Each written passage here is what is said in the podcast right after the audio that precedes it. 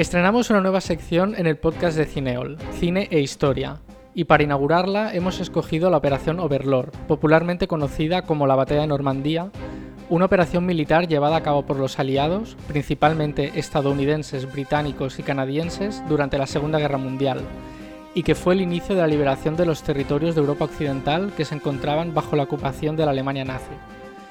El germen de dicha operación surgió en la conferencia de Teherán, donde los líderes aliados encabezados por Franklin Delano Roosevelt, Winston Churchill y Joseph Stalin acordaron la operación que, en realidad, constaba de dos fases. La primera fase constaba de la Operación Neptuno, es decir, el desembarco anfibio de las tropas aliadas en las playas normandas, y la segunda en la Operación Bagration, en el frente oriental, liderada por los rusos.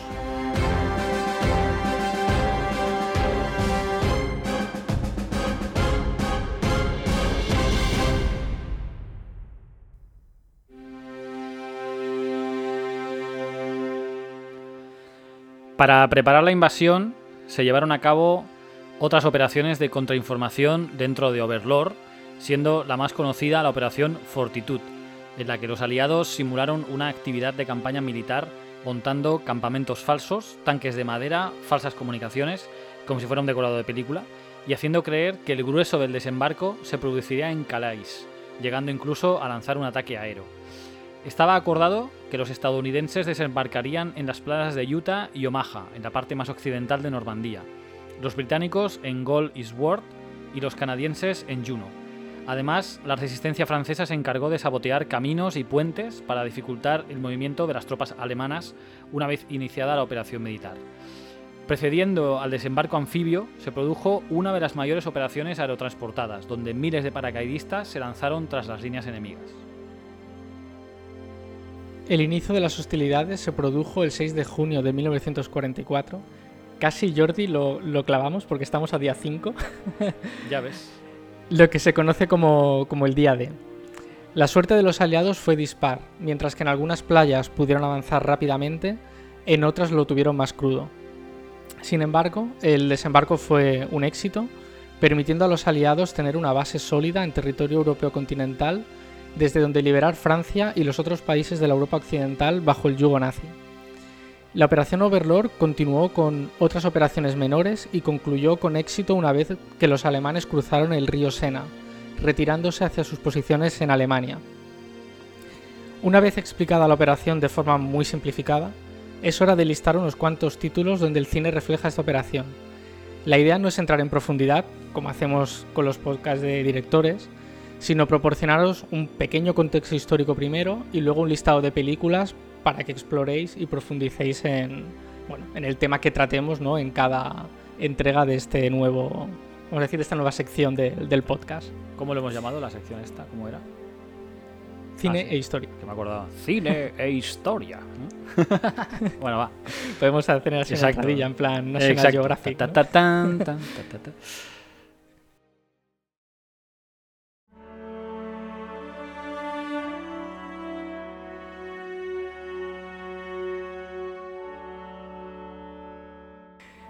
Eh, abrimos fuego, y nunca mejor dicho, con la miniserie del HBO Hermanos de Sangre. Empezamos en todo lo alto.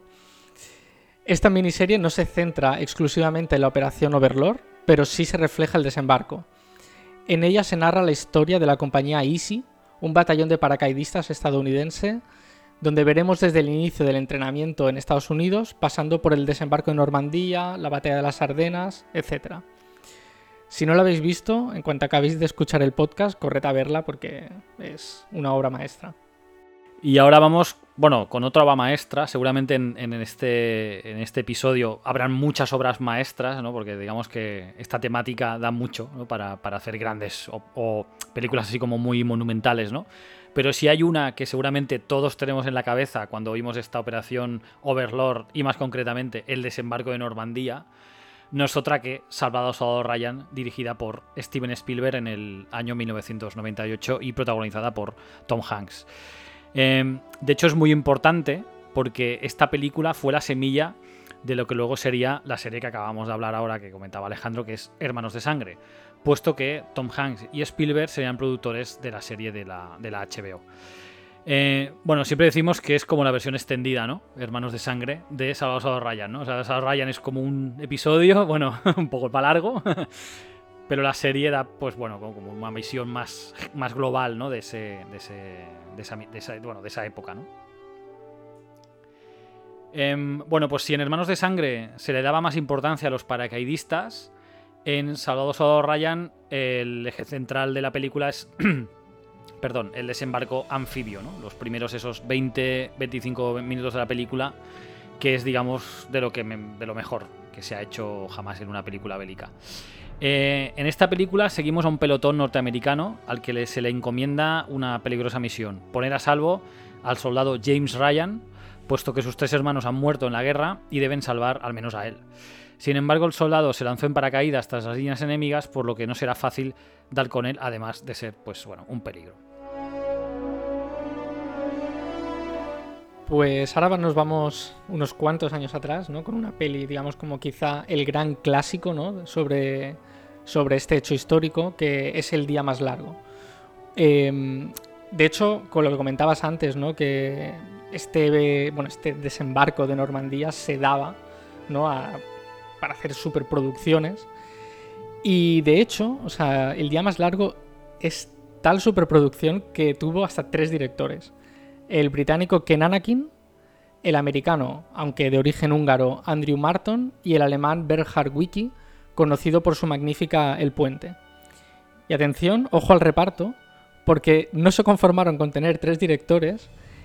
Y bueno, esto va a ser como leer una selección de los mejores jugadores. John Wayne, Robert Mitchum, Robert Ryan, Henry Fonda, Richard Barton, Sean Connery, Rod Steiger, Robert Wagner, Sam Mineo, Mel Ferrer. O sea, no sé, esto es, bueno, una selección de las estrellas ¿no? del momento, tanto de eh, actores principales como de, los secundarios. yo no, sé lo que costó la película. Como dice John Hammond, no repararon en gastos, ¿eh? Exacto. Tenían, vamos, para, dar y regalar. Eh, esta película se centra sobre todo en los minuciosos preparativos que precedieron al desembarco en las playas normandas una epopeya bélica de tres horas de, puro cine. Y ahora cambiamos totalmente de tercio para hablar de una producción británica no demasiado conocida llamada como La Operación, llamada Overlord, dirigida por Stuart Cooper en 1975. La película se desarrolla a través de los ojos de un soldado británico en los preparativos del día D. Ganó el Oso de Plata en Berlín y utiliza muchísimo metraje de archivo sobre la Segunda Guerra Mundial extraído del Imperial War Museum. Para la quinta película, para no cambiar el título, hemos vuelto a escoger una llamada Overlord. En este caso fue dirigida por Julius Avery en 2018, es una película relativamente nueva. Y en este caso, un grupo de paracaidistas debe realizar una crucial misión en un pequeño pueblo francés.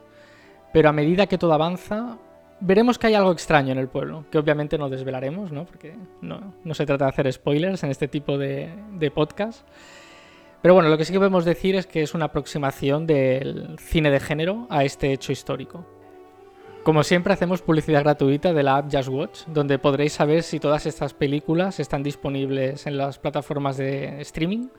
Quizá de las que llevamos hasta ahora, yo creo que excepto la Overlord británica, estoy convencido de que todas están en alguna u otra, y aquí lo podréis comprobar fácilmente.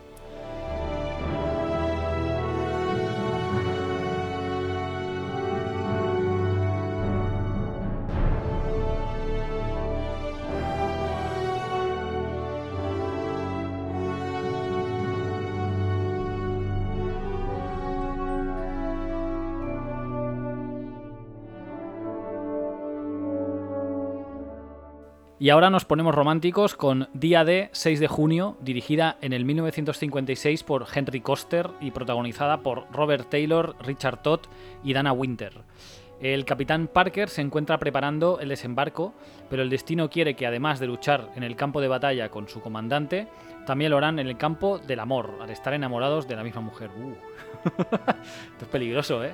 Sí, es bueno también por poner una un poco más romántica, ¿no? Por si a alguien no, le gusta. Por si no hubiera follón ya en el mundo, ¿no? Exacto. Me bolico, tío, con cosas amorosas. Bueno, si a alguien le gusta más el amor más que la guerra, ¿no? Es de... ¿Tú la has visto esta? Ah, no, esta no la he visto. Bueno, pues. Pero bueno, es casi como el lema hippie, ¿no? Hace el amor y no la guerra, ¿no? Pues bueno, para que haya un poco de todo.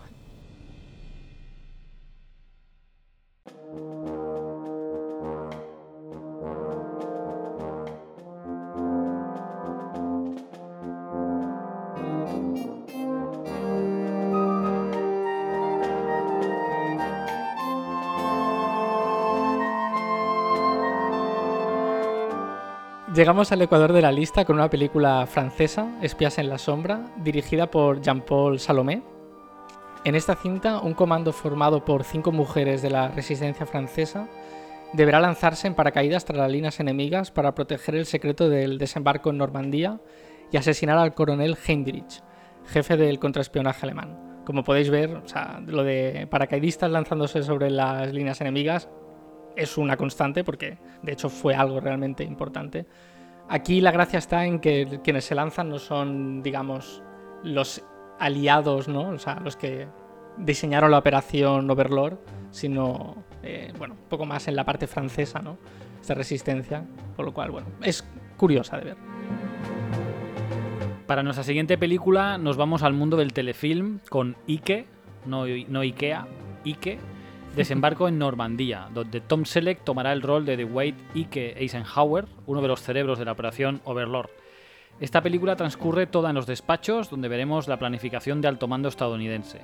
Eisenhower es una figura capital tanto en el campo militar como en el político, puesto que se convirtió en el 34 presidente de Estados Unidos, un interesante biopic televisivo. Esta sí la he visto. Eh, a pesar de ser un telefilm, es curiosa, ¿no? Porque, bueno, eh, es como ver el desembarco de Normandía desde otro punto de vista, ¿no? Siempre se ve en más en la espectacularidad del campo de batalla, ¿no? Pues aquí, bueno, pues ves un poco más el cómo se diseña, ¿no? Es más pasivo, ¿no? Sí, es ver el diseño del, bueno, a cargo del alto mando, ¿no? Está, está bien. Entramos ya en terreno de películas poco conocidas. En el 50, Lewis Saylor dirigió Día de Hora H, donde veremos cómo un grupo de infantería de marina realiza el duro entrenamiento previo a la invasión de las playas normandas. Aquí, digamos, esta peli se centraría un poco en la parte inicial de Hermanos de Sangre, que es ese entrenamiento previo al desembarco. Con Fooling Hitler nos encontramos ante una pequeñísima producción televisiva británica centrada en las maniobras de desinformación aliada para intentar engañar a Hitler acerca del lugar de desembarco y las fuerzas aliadas en combate. Estaba dirigida por, Paul, por Philip Smith y la dirigió en el 2004. Bueno, los canadienses, evidentemente, habiendo participado en la operación, pues teníamos que al menos poner una peli ¿no? de producción canadiense. En este caso es Storming Juno, eh, dirigida por Tim Golochatiuk. Perdonad, porque el apellido tiene, tiene tela. Y bueno, como hemos comentado antes, Juno fue la playa asignada a los canadienses y en este caso pues es una especie de docudrama eh, narrado a través de tres canadienses ¿no? que bueno, explican cómo se desarrolla, cómo se desarrolló ¿no? ese desembarco. He visto, bueno, en YouTube conseguí ver como una especie de tráiler pinta, al menos interesante, pero bueno, ya se ve que la producción es muy pequeñita, ¿no? Pero bueno, creo que veíamos que estaba bien al menos tener una representante canadiense. En 2011, Kurt A. Sindelar dirigió Exploradores en compañía de extraños, donde se cuenta la historia de buscadores de caminos, soldados voluntarios que aterrizaron 30 minutos antes del inicio del grueso del desembarco, teniendo la peligrosísima misión de localizar tropas de enemigos y marcar puntos estratégicos para facilitar el desarrollo del desembarco. Seguimos con The Blockhouse, dirigida por Cliff Reese en el año 73 donde un grupo de personas se queda atrapada en un búnker cuando el intenso fuego de artillería hace que se derrumbe. Los cautivos cuentan con bastante comida con la que sobrevivir, por lo que deciden esperar a que alguien los rescate, pasando años. Y bueno, lo curioso de esta película es que a pesar de contar con Peter Sellers y Charles Aznavour en el reparto, no es nada conocida, ¿no? Es verdad que tiene dos caras muy, muy, muy reconocibles, pero bueno. Eh, supongo que tampoco la peli es una gran producción, así que quedó un poco ahí en el olvido. Y nos vamos atrás mucho en el tiempo, casi en el, año 50, donde Terence Young, que o fue director de varias películas de James Bond, protagonizadas por Sean Connery, dirigía They Were Not Divided, donde se sigue a un grupo de soldados desde su preparación, pasando por el día D y el fin de la guerra. ¿esta que dura? ¿20 horas o...? ¿no? Y Pues, Soldados Ryan, mm. más Hermanos de Sangre, ¿no? más el, ¿no? el día más largo, pues ahí son 20 horas de cine. Esta ya es de las. O sea, yo creo que incluso debe ser bastante difícil de encontrar. En con- o sea, hay información y la peli seguramente se pueda conseguir, pero vamos, es ya. eh, para muy fanáticos del tema, ¿no? O, o del género bélico, porque ya son pelis más. O sea, casi completamente desconocidas.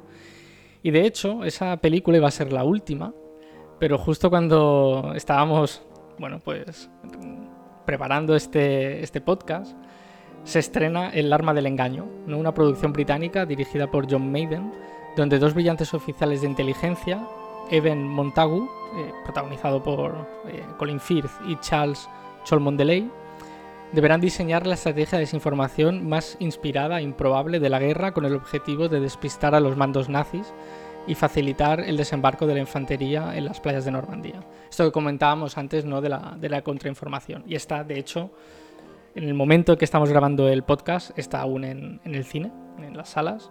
Así que, bueno, pues digamos como la última representante de, de, bueno, de este tema, de la Operación Overlord.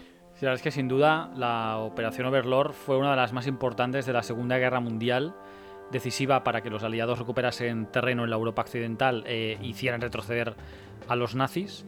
Eh, pero la verdad es que hay infinidad de películas, Y bueno, de videojuegos, o sea, es como lo que dices tú, ¿no? O sea, fue como algo, el inicio, ¿no? Del fin del nazismo, ¿no? Y, y, ostras, dio mucho de sí, ¿no? Sí, de, de hecho es curioso, ¿no? Porque creo que el cine, ¿no? Como al final espectáculo de masas, ¿no? Como siempre tiene tanto, tanto poder, ¿no? Para, digamos, quedarse en el ideario colectivo. Siempre se piensa que la, bueno, el desembarco de Normandía, la operación Overlord, fue de las primeras operaciones que se hicieron, ¿no? Y realmente, o sea, es casi al, no diría al final final, pero es que sucede en el año 44, ¿no? O sea, que la guerra mundial llevaba años, ¿no? Pero siempre parece, ¿no? Como que sucedió al principio, ¿no? Y parece que no hubo otra cosa, ¿no? En la Segunda Guerra Mundial que, el desembarco de Normandía. Y yo, de hecho, bueno, o sea, de la Segunda Guerra Mundial hay infinidad de películas, ¿no? Pero quizá esta, ¿no? Eh, esta operación es la que todo el mundo cuando le hablan de la Segunda Guerra Mundial re recuerda, ¿no? Quizá por salvar al soldado Ryan, Hermanos de Sangre, ¿no? El desembarco, ¿no?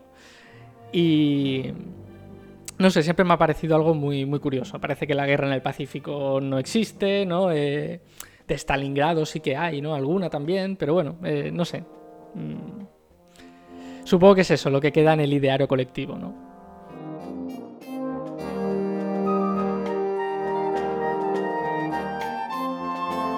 Bueno, pues esperamos que, que os haya gustado esta primera edición del podcast, que era... Hostia, no me acuerdo nunca cómo se llamaba el podcast. Cine e historia, mira qué fácil. Eso, joder. es que me viene el historia y vida, no sé por qué, en lugar de cine e historia. Bueno, historia de vida podemos hacer si tenemos algún podcast, no sé, relacionado con biología y cine o... Sí, bueno, exacto, sí, o con mutaciones, o bueno, sí, no sé. Bueno, en cualquier caso, esperamos que os haya gustado este primer episodio de cine e historia para hablar de, bueno, hablando de la operación Overlord. Y nada, esperamos eh, que sigáis escuchando el resto de podcast. Bajaros la app de Just Watch, hacednos caso, aunque no nos paguen, pero es va muy bien para localizar dónde podéis ver estas películas, si es que se pueden ver, que es lo que decimos, que hay algunas que no se pueden ver. Y, y nada más, Alejandro, un placer como siempre.